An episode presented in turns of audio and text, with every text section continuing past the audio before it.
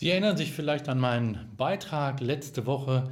Worum ging es? Um, den Lieblings, um ein Lieblingsthema von mir, um den Rangrücktritt, um die Kapitalbasis in einer Kapitalgesellschaft, um die Eigenkapitalbasis in einer Kapitalgesellschaft zu stärken. Was ist nochmal der Rangrücktritt?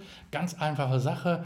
Ich habe einen Gesellschafter, der hat in die Kapitalgesellschaft eine Forderung reingegeben, der hat ja ein Darlehen gewährt.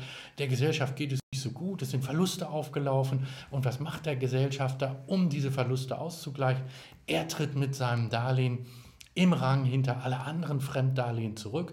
Damit wird sein Darlehen Eigenkapital, formales Eigenkapital in der Gesellschaft und was hat er nicht? Er hat kein Insolvenzproblem mehr. Er hat die, die bilanzielle Überschuldung beseitigt.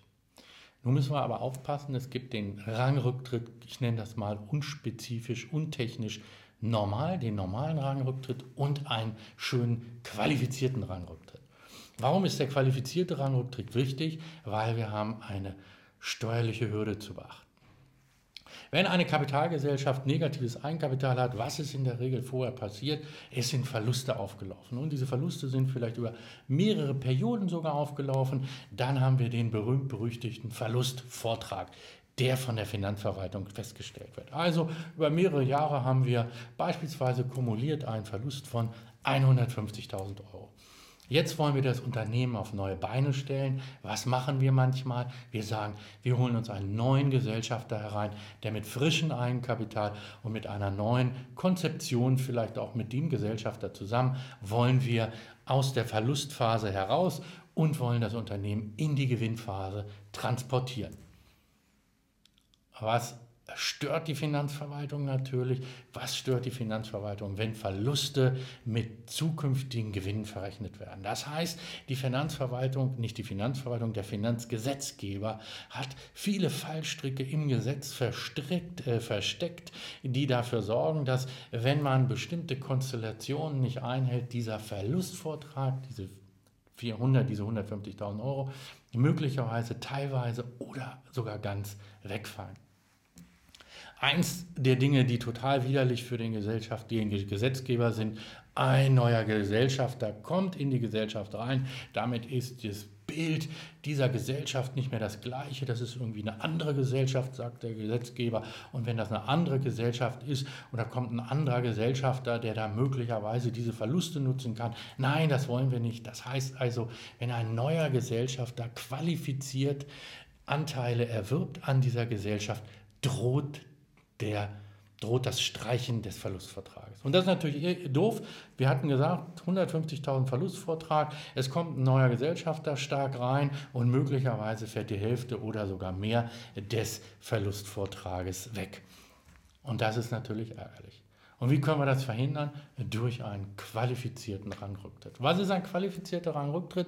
Dort sage ich nicht nur, dass ich mit meinem Darlehen hinter alle anderen zurücktrete, sondern ich sage sogar darüber hinaus, dass mein Darlehen nur aus zukünftigen Gewinnen zurückgezahlt wird. Also nur wenn die Gesellschaft in der Zukunft Gewinne macht, dann bekomme ich mein Darlehen wieder. Das führt dazu, dass in der Steuerbilanz dieses Darlehen dann ertragswirksam ausgebucht wird. Beispielsweise wir haben eine Gesellschafterforderung von auch 150.000 Euro. Es wird ein qualifizierter Rangrücktritt gemacht. Dann wird diese Forderung in der Steuerbilanz ertragswirksam ausgebucht. Das heißt, der Verlustvortrag von 150.000 ist weg. Wir haben keinen Verlustvortrag mehr. Jetzt kommt ein neuer Gesellschafter in die Gesellschaft rein. Wir stellen das Ganze um. Wir haben keinen Verlustvortrag mehr. Der Verlustvortrag kann dementsprechend auch von der Finanzverwaltung nicht gestrichen werden. Eine wunderbare Situation. Und das Schöne an der Sache ist jetzt, wenn diese Gesellschaft in Zukunft Gewinne macht, dann lebt steuerlich, da blüht quasi dieses alte Darlehen wie eine Orchidee, blüht das Darlehen dann auf. Und was passiert? Wir buchen es aufwandswirksam wieder rein. Das heißt also, wenn wir im nächsten Jahr 200.000 Gewinn machen würden, könnten wir sagen, aus diesen Gewinnen wird das Darlehen bedient. Wir buchen 150.000 in den Aufwand rein und wir müssen nur 50.000 versteuern. Ist das eine feine Sache? Also, wenn wir eine Gesellschaft in der Schwierigkeit haben und wir wollen einen neuen Gesellschafter reinnehmen und wir haben Gesellschafterdarlehen dieser Gesellschaft gewährt, bitte immer über den qualifizierten Rangrücktritt nachdenken. Sollten Sie Fragen zu diesem Thema haben, können Sie mich jederzeit auch anrufen. Ich hoffe, dass der Beitrag Ihnen da auch ein bisschen geholfen hat. Wie gesagt, äh, hat es Ihnen gefallen, bitte empfehlen Sie mich weiter und ähm, ja, buchen Sie äh, meine, meinen Film bitte bei Facebook, bei Instagram oder Twitter, sodass Sie das Ganze dann auch zeitnah immer zur Verfügung gestellt haben. Zur Verfügung gestellt bekommen.